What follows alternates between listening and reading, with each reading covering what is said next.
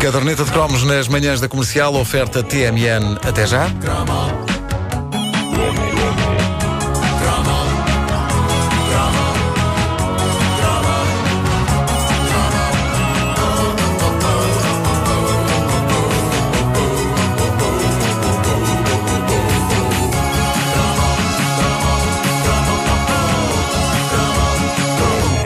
Um cromo que se impunha juntar a esta caderneta gigante das nossas infâncias e juventudes era o dos pósteres que colávamos na parede do quarto e onde deve estar eh, muito do que de mais embaraçoso tivemos na nossa vida. Olha, cromo doirado para. Ah, é doirado. Eu recordo aqui o, o caso verídico de um colega meu de escola, já vos falei dele, tinha o Rambo na parede do quarto. Essencialmente estava ali um rapaz que tinha na parede do quarto a imagem de um homem zarrão musculado em tronco nu.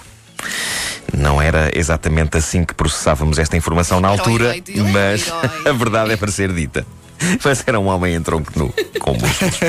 Ah, na altura, não era fácil encontrar ah, estes cartazes, pelo menos no, no sentido normal da palavra, se- os, os que se compram como hoje em qualquer loja. Na altura, ah, é- por póster entendia-se as páginas centrais das revistas. E por revistas entenda-se basicamente tudo, desde Alman Bravo até à TV Guia. A TV Guia dava muito e bom material no que toca a pósteres de artistas do cinema e da música e eh, mais tarde dava também uma outra instituição irresistível da nossa juventude, se vocês bem se lembram, que era as capas dos filmes que passavam na televisão. Que depois Sim, nós podíamos recortar Sim, Exato, sim. exato. e enfiar numa capa de plástico para VHS que se comprava em pacotes de meia dúzia em qualquer supermercado. É. Mas, eh, antes das capas dos filmes, os pósteres é que eram a grande mina. Eu devo dizer-vos que, pelo menos no meu caso, não era fácil escolher um póster decente para a parede do quarto. Boa parte dos eh, meus colegas de escola tinham equipas de futebol portuguesas ou equipas de basquete americanas. E eu não percebia nem de uma coisa nem de outra. Eu cheguei a perceber alguma Eu coisa de futebol por causa da- das revistas 11. Claro, mítica, não é? Eh, Cheguei a perceber alguma coisa de Fórmula 1, mas o entusiasmo não chegava para justificar ter a imagem de um carro colado na parede. Por outro lado, tinha um fraquinho por Kim Wilde, como vocês sabem, mas eh, era demasiado tímido para a ter ali ao pé da cabeceira. Eh, Espera, mesmo espera. que fosse sob a forma de uma fotografia. Tu eras tímido até para Com- ter com- com- uma fotografia de. Kim Wilde na parede. Como Kim Wilde era para casar, ter a imagem dela ali tão perto de mim inibir-me-ia, por exemplo, no, no que toca a soltar puns. Ah, era. Ah, E quando se tem para aí Eu sabia 13 que- ou eu 14 anos, isso ainda pesa numa decisão deste calibre. claro. Eu sabia que havia uma razão substantiva. Claro, claro. sim. Ah, e não era só isso, eu era demasiado tímido para assumir junto dos meus pais e da minha irmã que estava interessado numa diva pop ao ponto de a ter colada na parede. E se isto era assim com a Kim Wilde, imaginem como não seria com a Samantha Fox. Ah, Samantha Fox, como já tive aqui a oportunidade de dizer, espicaçava uma curiosidade erótica, mas não havia uma única fotografia decente dela, uma que eu pudesse colar na parede e dizer aos meus pais: Eu aprecio-a pelo trabalho que ela faz. Um fã de Samantha Fox não podia colar uma imagem dela na parede do quarto sem que o quarto ficasse imediatamente transformado numa oficina de automóveis. Ah, a sério, eu, eu cheguei a ter um colado durante cerca de 30 segundos e parecia que, parecia que sentia o cheiro da gasolina no, no, no quarto. Pósteres na parede do quarto é um daqueles temas que estimula a sondagem junto dos nossos ouvintes e assim fiz ontem.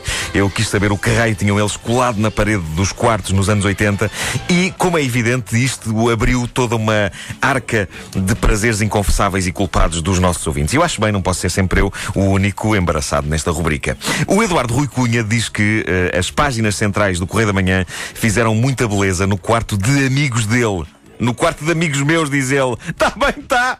Es- Espera, espera, mas- Eram amigos. era- mas essas páginas centrais tinham eh, raparigas com muito calor, era isso, não é? Era isso, era isso. Eram Eh, essas? Eram, eram raparigas que claramente foram fotografadas em países tropicais. Tropicais, Claro, não claro, era? claro. Sim, Elas estão sim, assim sim. porque não podem ter Ah, outra coisa. Não podem, não podem ter outra coisa em cima, senão é, é sufocante. Ah, eu adoraria ter este tipo de coisa na parede do meu quarto e os meus pais não eram nada autoritários. Eu sei que eventualmente eles compreenderiam se eu tivesse uma rapariga da revista do Correio da Manhã na parede. Eu é que não tinha a lata de o fazer, lá está. E além disso, nós vivíamos numa casa não muito grande. Eu partilhava o quarto com a minha pequena irmã, que na parede dela tinha imagens de Belfi e Lilibit e dias felizes. Meu Deus. Portanto, não fazia sentido. A Zélia Reis tinha eh, um artista que é comum a, a mu- muita jovem daquela altura, Nick Kershaw. Oh, sim, sim. O Nick Kershaw estava em muitas, muitas paredes. Nick Kershaw Eh, esteve no meu quarto também. essa é uma frase tão boa de se dizer. Vocês sabem que o Nick Kershaw esteve no meu quarto. Só que ele não sabe. Foi-me lá tapar. Passou lá há muito tempo. Ele foi-me lá tapar. Para além do Nick Kershaw, eh, os Duran Duran, eh, também clássicos dos quartos das meninas. eh, Oh, Simon Le Bon. Le Bon. eu acho que Nick Kershaw e Duran Duran era quase obrigatório ter, não era? As, mi- as miúdas tinham que ter isso, mesmo que não gostassem. sim, sim, sim. Mas era- havia quase uma, uma espécie de uma lei que, que dizia que, que as miúdas tinham que ter Nick É Kershaw e verdade. Duran Duran na, na, na parede do quarto. Duran Duran Era, um- era, era a banda sex symbol Sim, da altura. sim. não é? Era, é verdade, é verdade. Eram todos giros, todos. Depois há casos como a, a nossa ouvinte Teresa Maria. A Teresa Maria diz que era do metal e por isso tinha imensas coisas dos Iron Maiden por essas paredes fora. Ainda hoje há quem o, o Ângelo Pinto, o, Ângelo- o Miguel Ângelo Pinto diz que a tinha da Samantha Fox, eh, mas diz ele, o mais embaraçoso é mesmo capaz de ter sido o, o póster dos Europe. Com catano, onde estava eu com a cabeça, diz ele. O a a questão é que, eu já falei sobre isto, o tipo dos Europe parecia uma miúda. Pois era. E é capaz de ter sido essa a confusão. Quem de nós, quem de nós, quando viu pela primeira vez o videoclipe de Final Countdown, não exclamou: Olha que moça tão roqueira, rasma a parte é um homem! E tinham, e tinham, Isto aconteceu eh, mesmo. Tinham cabelos muito bem tratados, não era? Era assim o. Era o. o, o- era o, o- Heavy Clean. Era, é? os Bon Jovi também tinham uma cabeleira na altura Sim, muito sim. semelhante Vocês sabem que há, uma designação para isso, é o chamado hair metal. Hair metal, sim, sim, Ah, sim. O metal do cabelo. Sim, sim, mas era quase inevitável não ter postas dos Europe, dada, o, dado o fenómeno Sim. que eles foram na altura, não é? Pois é, é verdade. Mas, Ah, oh, não era air metal, mas com eh, shampoo e amaciador. Claro, claro, Sim, porque, sim, sim. porque era fofinho. Era, era. fofinho, não é? Quem, quem nunca quis tocar na cabeleira dos Europe? Não, é que a dada altura perguntavam aos fãs dos Europe. Havia, havia quem achasse, dizia aos fãs dos Europe, ah, mas isso é passageiro. E eles respondiam, não, não, é permanente. Bravo. Bravo. O Franklin Coelho Vieira eh, diz eh, as paredes do quarto eram completamente tapadas com pósteres gigantes que saíam numa revista francesa de futebol que se chamava 11. lá Ora, está, lá está o está, 11. ora está. Ele diz que tinha o Platini, o Zico, o Chalana, o Maradona e, mesmo por cima da cama, um póster de um macaco com luvas de guarda-redes. Porquê? Prémio Bizarria para Franklin Coelho Vieira. Sim, Portanto, sim. eh, um macaco com luvas de guarda-redes. Não seria um jogador assim mais feio? É que eu não me lembro da 11 oferecer pósteres com animais. Não, Não, sei. também não eh, lembro. Também não te lembras? Compravas. Eh, o nosso ouvinte Tiago Alves diz: Confesso que cheguei a ter um póster do Ney Mato Grosso. Numa das vezes que ele veio cá nos anos 80. E diz ele: Pronto, lá foi a minha reputação.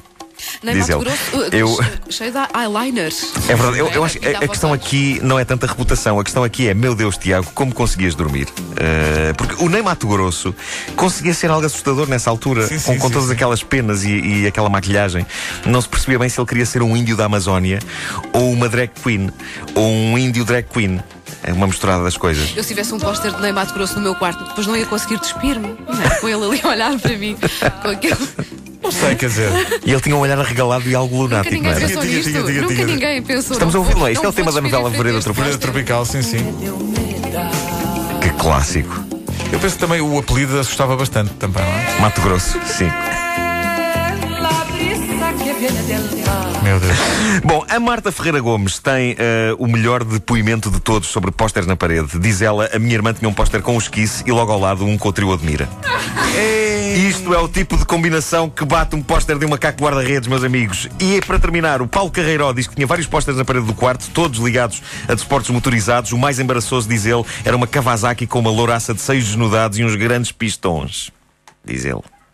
Talvez por isso o meu pai gostasse tanto de me ajudar nos estudos. Ó pai, esta conta está bem? Hã? Ah, está, está. 6 vezes 6 é mesmo 46? É. É. É.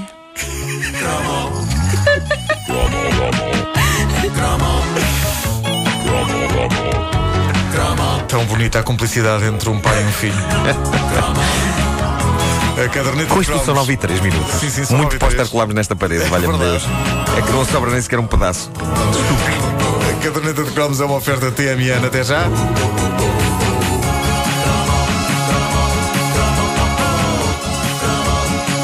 Joana, isto parece impossível. Estamos já que temos à tua espera.